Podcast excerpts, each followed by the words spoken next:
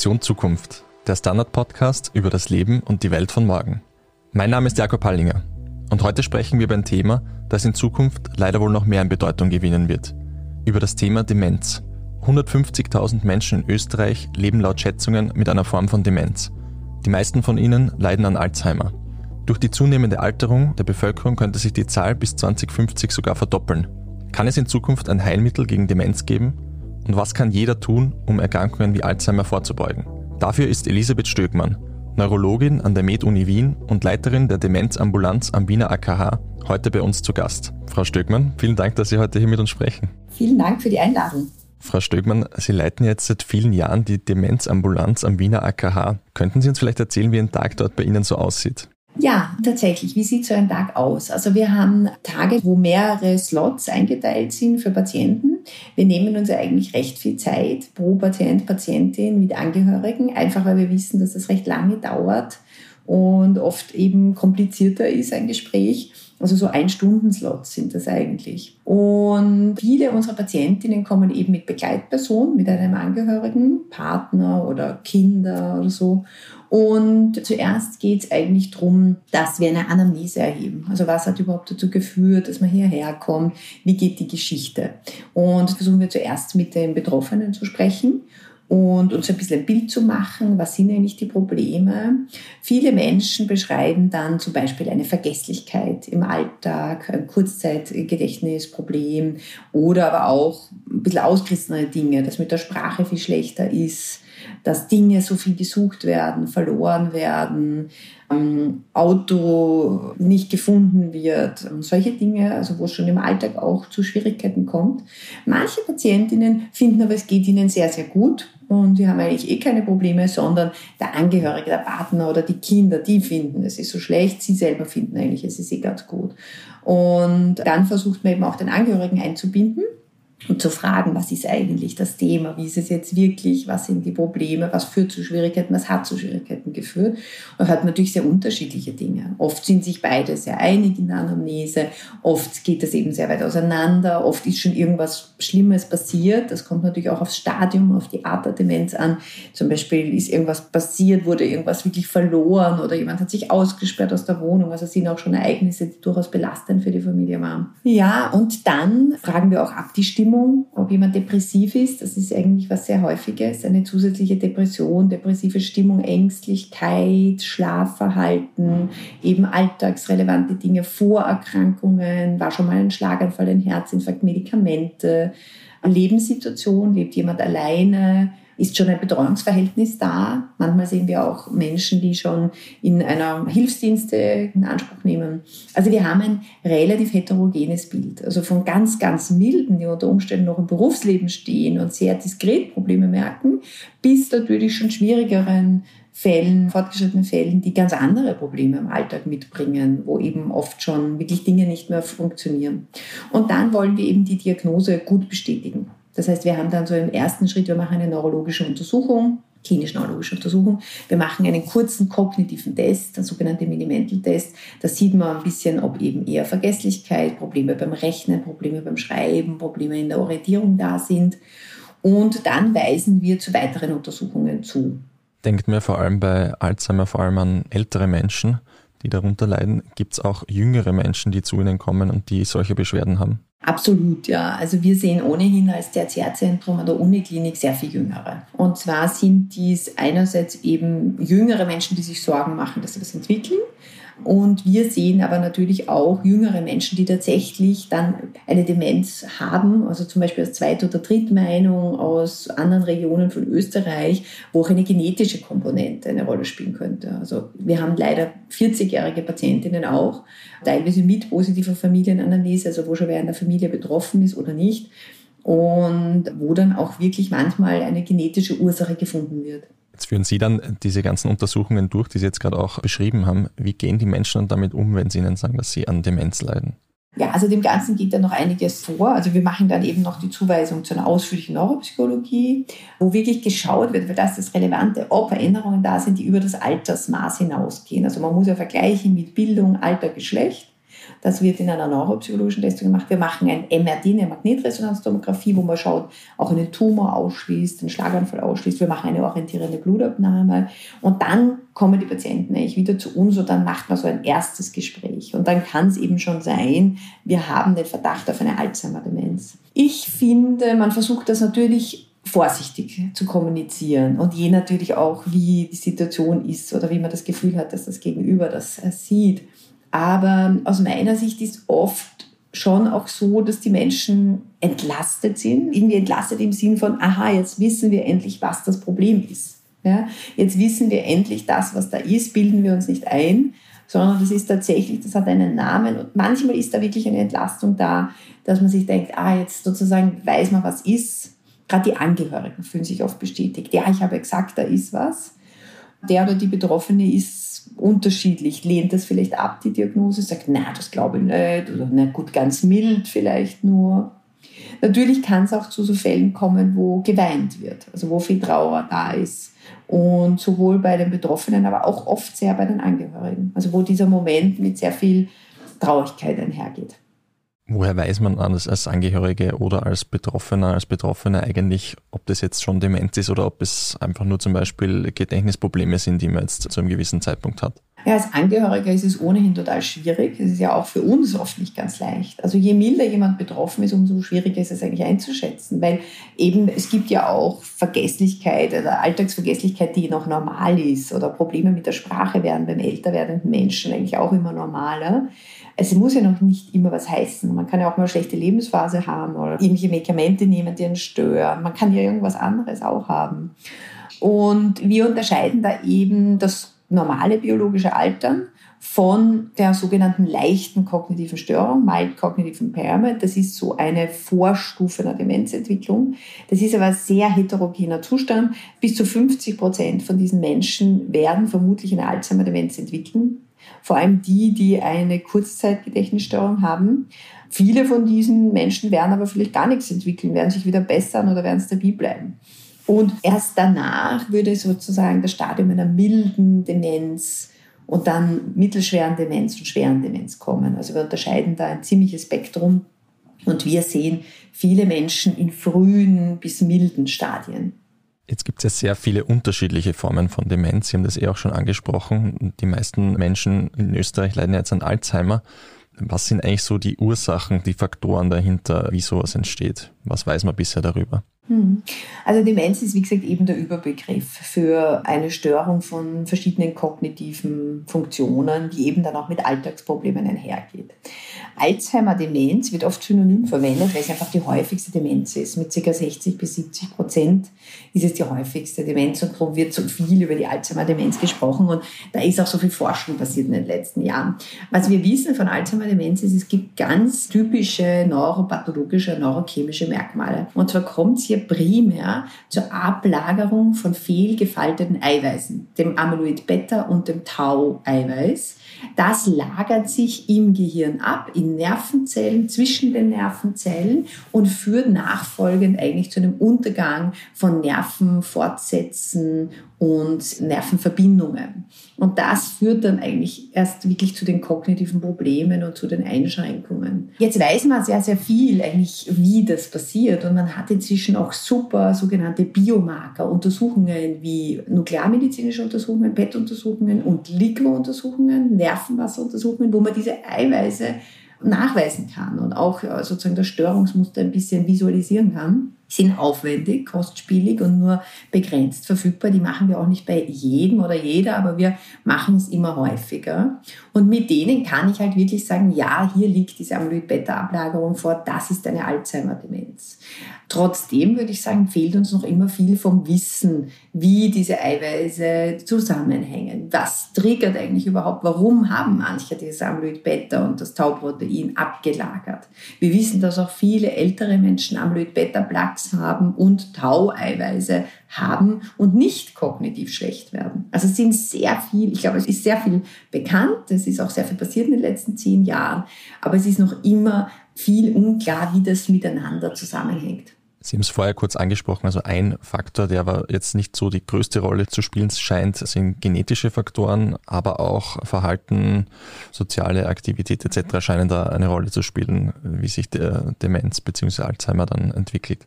Ja, eigentlich die Genetik spielt schon eine sehr, sehr große Rolle. Das ist eben ein bisschen, das kann ich Ihnen noch erklären, warum das so selten ist, dass Junge betroffen sind. Prinzipiell gibt es da so ein Modell, ein Risikofaktorenmodell, das wird auch immer im Lancet schön publiziert, das ist diese Lebensstilkurve, die wird auch immer wieder in Zeitungen gebracht.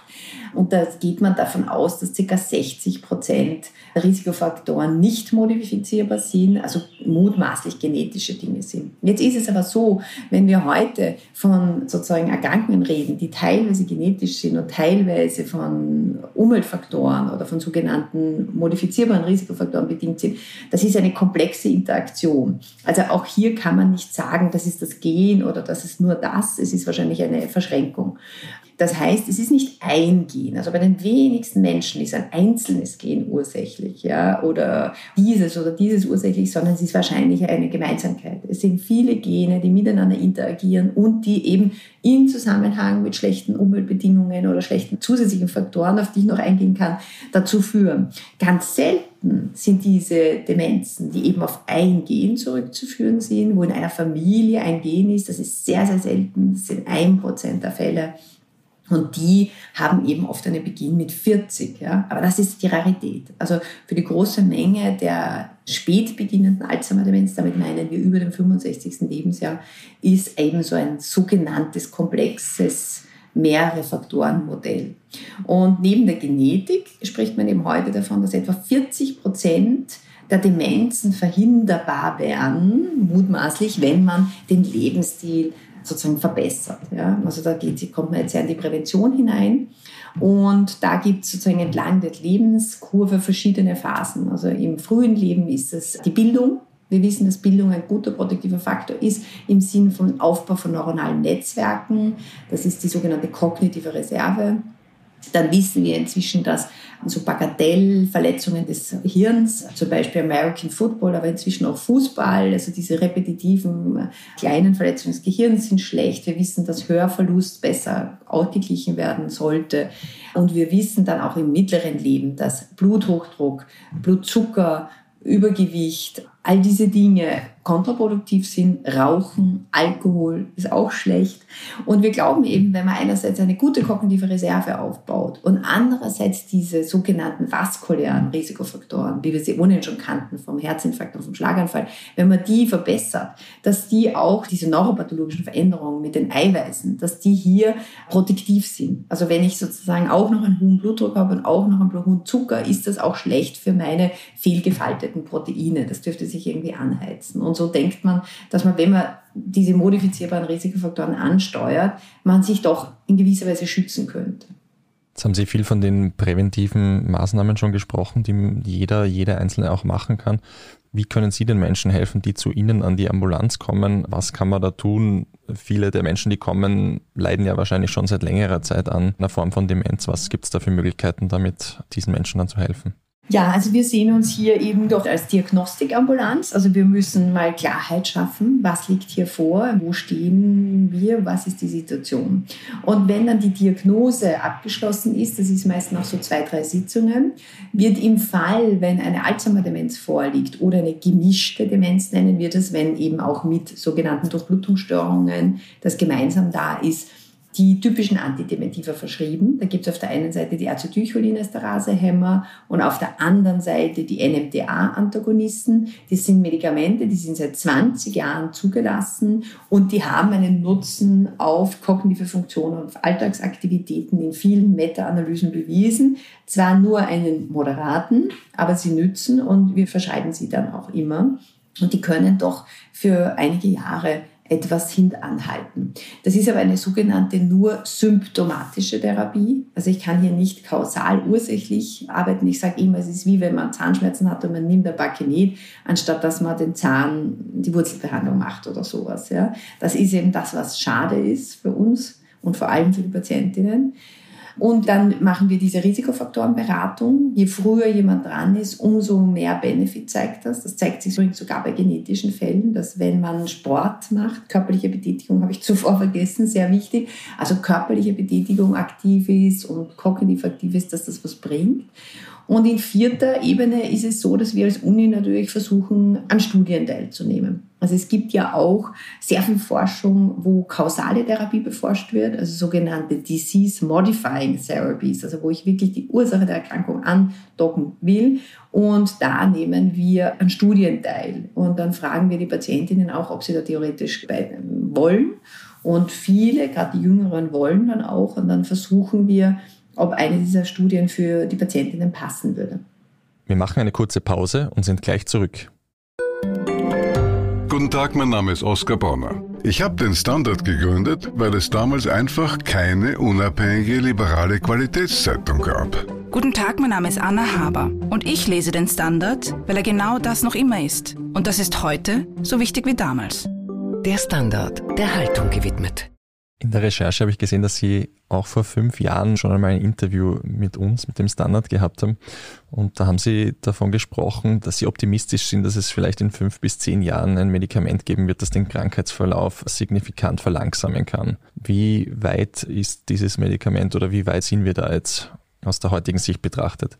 Ja, es ist noch immer ein bisschen ein kompliziertes Kapitel. Ja. Also prinzipiell sind jetzt 2022 fünf Substanzen in Phase 3. Phase 3 müssen Sie sich vorstellen, man weiß es jetzt von den Corona-Impfungen ein bisschen mehr, ist sozusagen das weiteste Stadium einer Medikationsforschung. Also wo in sehr großen Trials mit tausenden Teilnehmern in einer Placebo-Gruppe, also die eine Gruppe bekommt die Substanz, die andere nicht. Und man schaut immer wieder an, neuropsychologische Tests, Alltagstests, aber auch MRT, PET-Untersuchungen. Fünf Substanzen sind hier in der Phase 3 das sind alles im Übrigen Amyloid-Antikörper. Also die adressieren alle dieses Amyloid-Beta, obwohl es da leider schon über viele Jahre extrem viel frustrane Versuche gab.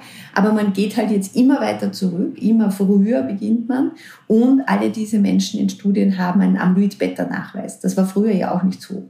Wir haben nicht immer Amyloid-Beta-Nachweis eben gemacht vor Studien und wir sind natürlich jetzt früher. Und das sozusagen aufregendste im letzten Jahr war die Geschichte um Aducanumab. Die hatten in einer Phase 3 einen positiven Effekt klinisch und in der anderen nicht.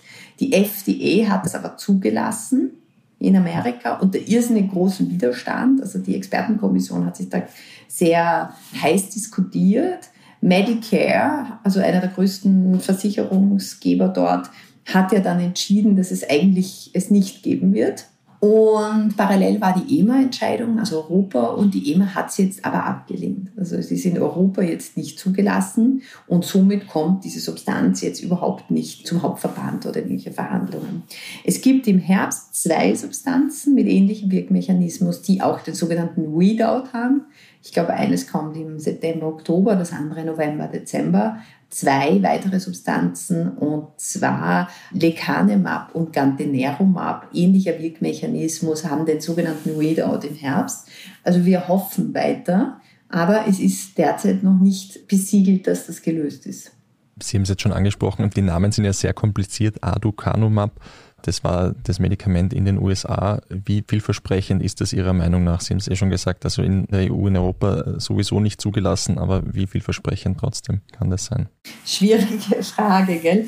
Prinzipiell muss man schon sagen, was Besonderes ist, dass es überhaupt in einer Phase 3 positive klinische Effekte gesehen hat, also sichtbar waren. Es ist so, wir haben schon oft gesehen, dass diese Medikamente das Amyloid aus dem Gehirn abräumen können, im Amyloid-PET zum Beispiel nachweisbar.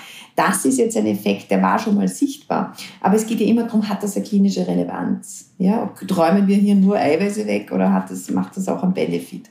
Und da hat es eben zumindest in einer Studie so ausgesehen, als würde es nützen, in der anderen nicht. Dann hat die Firma natürlich argumentiert, die andere hatte überproportional viel schlechte Fälle.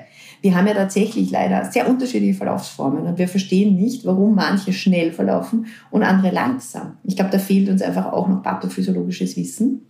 Und natürlich verstehe ich auch, dass die EMA das nicht zulässt, wenn es nicht zwei Phase 3 Positive gibt. Also das kann ich irgendwie verstehen. Die FDA hat da, glaube ich, einen anderen Zugang. Die können zulassen über einen Biomarker. Also die haben so einen Surrogat-Biomarker, dann kann etwas zugelassen werden. Das gibt es bei der EMA so, glaube ich, nicht.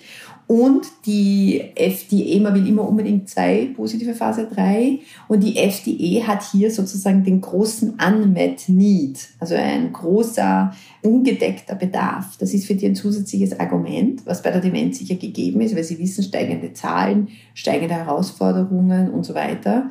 Und das ist mit ein Grund, warum die FDA das dann zulässt. Ich würde sagen, wir haben einen wirklich hohen Unmet Need das waren schon schöne Ergebnisse, zumindest in der einen Studie.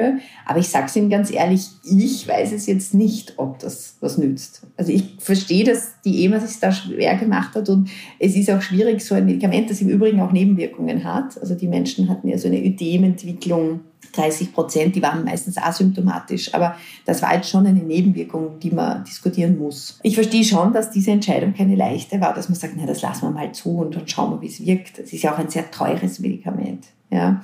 Aber ich bin nicht diejenige, die es jetzt wirklich weiß, ob es diese Substanz nützt oder nicht. Das sage ich ihm ganz ehrlich. Wie zuversichtlich sind Sie aus heutiger Sicht, dass es bald ein Medikament gibt? Ja, ich bin immer noch zuversichtlich eigentlich. Ich meine, bald, ja, bald. Ich meine, inzwischen wird ja viel davon gesprochen. Also erstens warten wir mal den Herbst ab. Wenn die wieder alle negativ sind, die Amyloid-Trials, dann ist, glaube ich, die Stimmung schon wieder mal im Keller. Es wird ja immer argumentiert, nein, wir müssen mit Tau, wir müssen das Tau-Eiweiß, das ist viel ursächlicher, das ist sozusagen das wahre Wichtige. Aber die Tau-Substanzen kommen nicht in die Phase 3. Also das ist nicht sehr einfach, glaube ich, dieses Tau-Protein zu adressieren. Und die kommen nicht gut weiter, sind natürlich in Entwicklung und man kann hoffen. Ja? Aber jetzt wird ja viel davon gesprochen, dass es langfristig mal zwei, also ein Kombipräparat ist. Eines, das Amyloid Beta und Tau adressiert. Sehr interessant ist da zum Beispiel diese eben genetische Kohorte, dass sie ist Österreich nicht beteiligt. Das heißt Dian oder Genfi, die eben wirklich diese genetisch betroffenen Fälle anschauen. Und da weiß man ja in Menschen, die diese Mutation haben, aber noch nicht die Erkrankung. Also wenn meine Mutter das hat und dann lasse ich mich auch testen, dann habe ich sozusagen präsymptomatisch bin ich Trägerin, aber ich bin noch gesund. Und da wird jetzt inzwischen zehn Jahre vor dem geschätzten Krankheitsbeginn sowohl mit Amyloid Beta begonnen, als auch mit Tau, also mit einer dieser Substanzen, die ich gerade genannt habe. Das sind natürlich schon sehr spannende Ergebnisse. Ja? Was tut sich dann da, wenn ich beide Eiweiße adressiere? Ob das jetzt in fünf Jahren ist, aber ich bin weiterhin zuversichtlich, dass sich da was bewegt. Das führt schon so ein bisschen zur nächsten Frage. Also es geht ja darum, Sie haben es immer wieder anklingen lassen, schon möglichst früh irgendwie zu erkennen, schon möglichst früh versuchen, irgendwie gegen bestimmte Formen von Demenz vorzugehen. Also das wäre so eine Option, vielleicht da in diese Richtung zu arbeiten. Was für andere Möglichkeiten gibt es da, die Erkrankung schon im früheren Stadium zu erkennen? Ja, die Früherkennung, die Early Diagnosis ist eine große Sache. Die würde jetzt, glaube ich, schon, wäre auch mehr angetrieben worden, hätten wir eine Substanz. Weil so wird natürlich immer zynisch gesagt, na, was bringt mir das eigentlich, die frühe Diagnose? Also wir wissen, dass die frühe Diagnose etwas für den Patienten nutzen kann. Wie ich schon gesagt habe, die Menschen profitieren von Klarheit aus meiner Sicht. Sie können besser planen, sie können Situationen besser einschätzen, sie haben auch oft besseres Verständnis füreinander. Wenn ich weiß, dass mein Partner krank ist, kann ich vielleicht besser damit umgehen, als wenn ich glaube, er macht mir das zu Fleiß. Wissen ist sozusagen aus meiner Sicht ein großer Vorteil. Ich glaube auch Self-Empowerment im Sinn von Risiko und Prävention, den Menschen zu sagen, du kannst schon was tun, wenn du gesund lebst, wenn du Sport machst, wenn du auf dich achtest. Das hat schon auch was mit wieder Autonomiegewinn zu tun und auch dieses Gefühl, ich kann mich nicht gar nicht wehren, sondern ich kann da was tun. Und natürlich, wenn wir eine Substanz hätten, die wirklich nur auf diese frühen Stadien, und das ist ja klar, egal welche Substanz zugelassen wird, das werden immer nur frühe Stadien sein, ja, dann hätte ich natürlich mehr Druck darauf, dass man sagt, Früherkennung ist relevant, weil nur dann wirkt's. Und wie ich ja schon gesagt habe, Früherkennung ist nicht so leicht, weil wir eben das unterscheiden müssen vom normalen Altern. Aber dafür brauche ich dann halt wirklich diese biomarkerbasierte Diagnose. Ich brauche eine gute Neuropsych, ich brauche ein MRD und ich brauche diesen Amyloid-Beta-Nachweis. Also ich muss wissen, ist das ein mild kognitive Impairment, eine leichte kognitive Störung am Weg zu einer Alzheimer-Demenz oder ist es eine im Rahmen einer Depression? Und das kann ich eigentlich nur mit dem Biomarker nachweisen. Es hat in der Vergangenheit auch Studien gegeben, wo versucht worden ist, mit künstlicher Intelligenz da gewisse Krankheitsbilder besser auswerten zu können. Also zum Beispiel Aufnahmen vom Gehirn durch diese Maschine besser auszuwerten. Welche Rolle sehen Sie in künstlicher Intelligenz da unterstützende Arbeit zu leisten? Ja, also viel. Ich denke, da gibt es viele Dinge, die jetzt hier in diesem ganzen Digitalen kommen. Einerseits, was man sich bei dem Digitalen erhofft, ist auch eine Früherkennung, also vielleicht ein digitaler Kurztest, wo eben vielleicht auch Blutbiomarker, das ist ein ganz ein heißes Feld, dass man inzwischen auch im Blut das, was man mit der Nuklearmedizin kann, vielleicht auch längerfristig im Blut detektieren kann, in Kombination vielleicht mit einem MRT, also wo ich sozusagen mehrere Bausteine habe und die gebe ich in so ein Rechenmodell. Das ist eine tolle Sache. Eben ein digitaler Online-Test ist eine Entwicklung. Digitale Lebensstilprävention, da haben auch wir ein EU-Projekt an der MOW, wo wir eben LETE heißt das, mit einer App versuchen, in frühen Stadien Lebensstil gut zu unterstützen. Und was sicher ganz spannend ist, ist auch Daten von Demenzen einzuspeisen in so Machine Learning Modelle, also so Traits, so Krankheitstraits. Und das machen wir auch mit FAU Neum, wo wir versuchen, Krankheitsdaten in ein Modell zu bringen und zu schauen, wer wird eigentlich schlechter und wie viel schlechter, abhängig von verschiedenen Variablen. Da kenne ich mich aber zu wenig aus. Da müsste man sicher nochmal mit äh, denen, die das sozusagen konzipieren, sprechen. Aber ich finde das sehr spannend und ich bin eben sicher, dass wir unterschiedliche Modelle von Alzheimer-Verläufen haben, die wir noch nicht wirklich gut durchschauen. Aber ich glaube, da kommt was, da kommen tolle Sachen noch.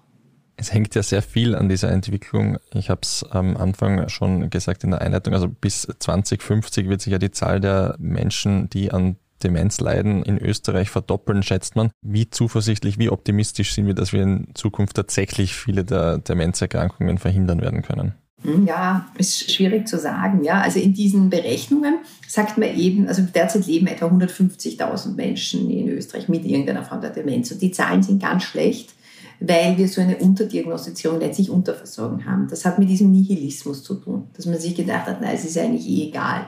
Also es gibt da nicht wirklich einen großen Trigger, die Alzheimer-Demenzdiagnose sauber zu machen, ein bisschen auch verständlich, weil man eben gesagt hat, ne, was kann man denen eigentlich anbieten? Ja, das ist so eine Kombination aus Nihilismus. Ich bin natürlich dagegen, dass man das, ich denke, ich würde es natürlich versuchen und man hat ja doch diese Medikamente, die man einsetzen kann und so weiter. Und ja, jetzt steigen diese Zahlen. Jetzt weiß man, wenn bei gutem Lebensstil, dass diese Zahlen trotzdem niedriger sind, als man dachte. Ja, das weiß man aus High-Income-Countries, dass diese Zahlen nämlich die Erwartungen ein bisschen unterschreiten und die wirklich hohe Anstieg wieder in Low- und Middle-Income-Countries sein. Das heißt, in der Prävention liegt schon eine Kraft im Hinblick auf Reduktion von Fällen und eigentlich im Hinblick auf eine Verzögerung nach hinten. Ja? Wie jetzt das ist, wenn eine Substanz da hineinkommt in den nächsten Jahren, was das dann für die Zahlenentwicklung bedeutet, das kann ich eigentlich nicht abschätzen. Ja, das kann ich mir auch nicht vorstellen. Was bringt uns dann? Wir wüssten ja nicht mal, was bringen uns die Antikörper, wie viel Zeit bringen die uns, wie lang würden wir die geben. Wir wüssten ja gar nicht, wie so ein Antikörper dann wirklich wirkt. Noch einmal zum Abschluss für unsere Hörerinnen und Hörer. Sie haben es eh immer wieder auch angesprochen. Es kann auch jeder und jede Einzelne was dagegen tun, um Alzheimer zum Beispiel zu verlangsamen oder den Ausbruch zumindest unwahrscheinlicher zu machen. Sie haben schon angesprochen, dazu gehört eben Sport, sportliche Betätigung, natürlich auch geistige Betätigung, können Sie noch einmal so für unsere Hörerinnen und Hörer vielleicht zusammenfassen, was da jeder selbst vielleicht so beherzigen kann zu dem Thema? Ja, kann ich gerne. Es ist auch so, dass ich so viel gelesen habe, dass ich tatsächlich dran glaube und auch selbst gesünder lebe in den letzten Jahren. Ich denke, es ist kognitive Aktivierung. Also wenn jemand berufstätig ist, ist das natürlich genug, aber man sollte sozusagen mehr tun, lesen. Es ist auch egal, ob man da jetzt Sudoku löst, ein Instrument spielt, eine Sprache auffrischt. Das ist eigentlich, glaube ich, völlig wurscht. Hauptsache, man macht was. Man soll sozial aktiv sein. Die Isolation ist wahrscheinlich auch nicht gut für unsere Netzwerke, für unsere neuronalen Netzwerke. Man soll, wenn man Krankheiten hat, wie Bluthochdruck zum Beispiel, die gut behandeln, auch Blutfette, Zucker gut einstellen. Man soll eben die gesunde Ernährung, die sogenannte mediterrane Diät bevorzugen, weniger Fleisch, mehr Obst, Gemüse, weniger Alkohol, weniger Nikotin. Ja, und man soll Sport machen. Und zwar 150 Minuten pro Woche, das ist gar nicht zu wenig. Ja. Und es ist schon auch gut, wenn sich die Herzfrequenz erhöht. Also es darf ruhig ein bisschen Herzklopfen machen, also ein bisschen was Kardiovaskuläres sollte dabei sein. Es ist auch Kraftgut, aber man spricht von mindestens 150 Minuten pro Woche und aus eigener Erfahrung weiß ich, das ist gar nicht so wenig. Aber das wäre eine gute Sache. Frau Stöckmann, vielen Dank für das Gespräch. Vielen Dank auch für das Gespräch. Damit auch ein herzliches Dankeschön an euch, liebe Hörerinnen und Hörer. Welche Erfahrungen habt ihr mit Demenz im Angehörigenkreis gemacht? Schreibt uns euren Kommentar auf der standard.at slash Zukunft. Dort findet ihr auch viele weitere Artikel rund um das Leben und die Welt von morgen. Wenn euch der Podcast gefällt, dann lasst uns doch eine Bewertung da. Unterstützen könnt ihr uns, wenn ihr für den Standard zahlt, zum Beispiel mit einem Abo. Alles weitere dazu auf abo.derstandard.at. Die nächste Folge Edition Zukunft erscheint wie immer in zwei Wochen. Bis dahin alles Gute und bis bald.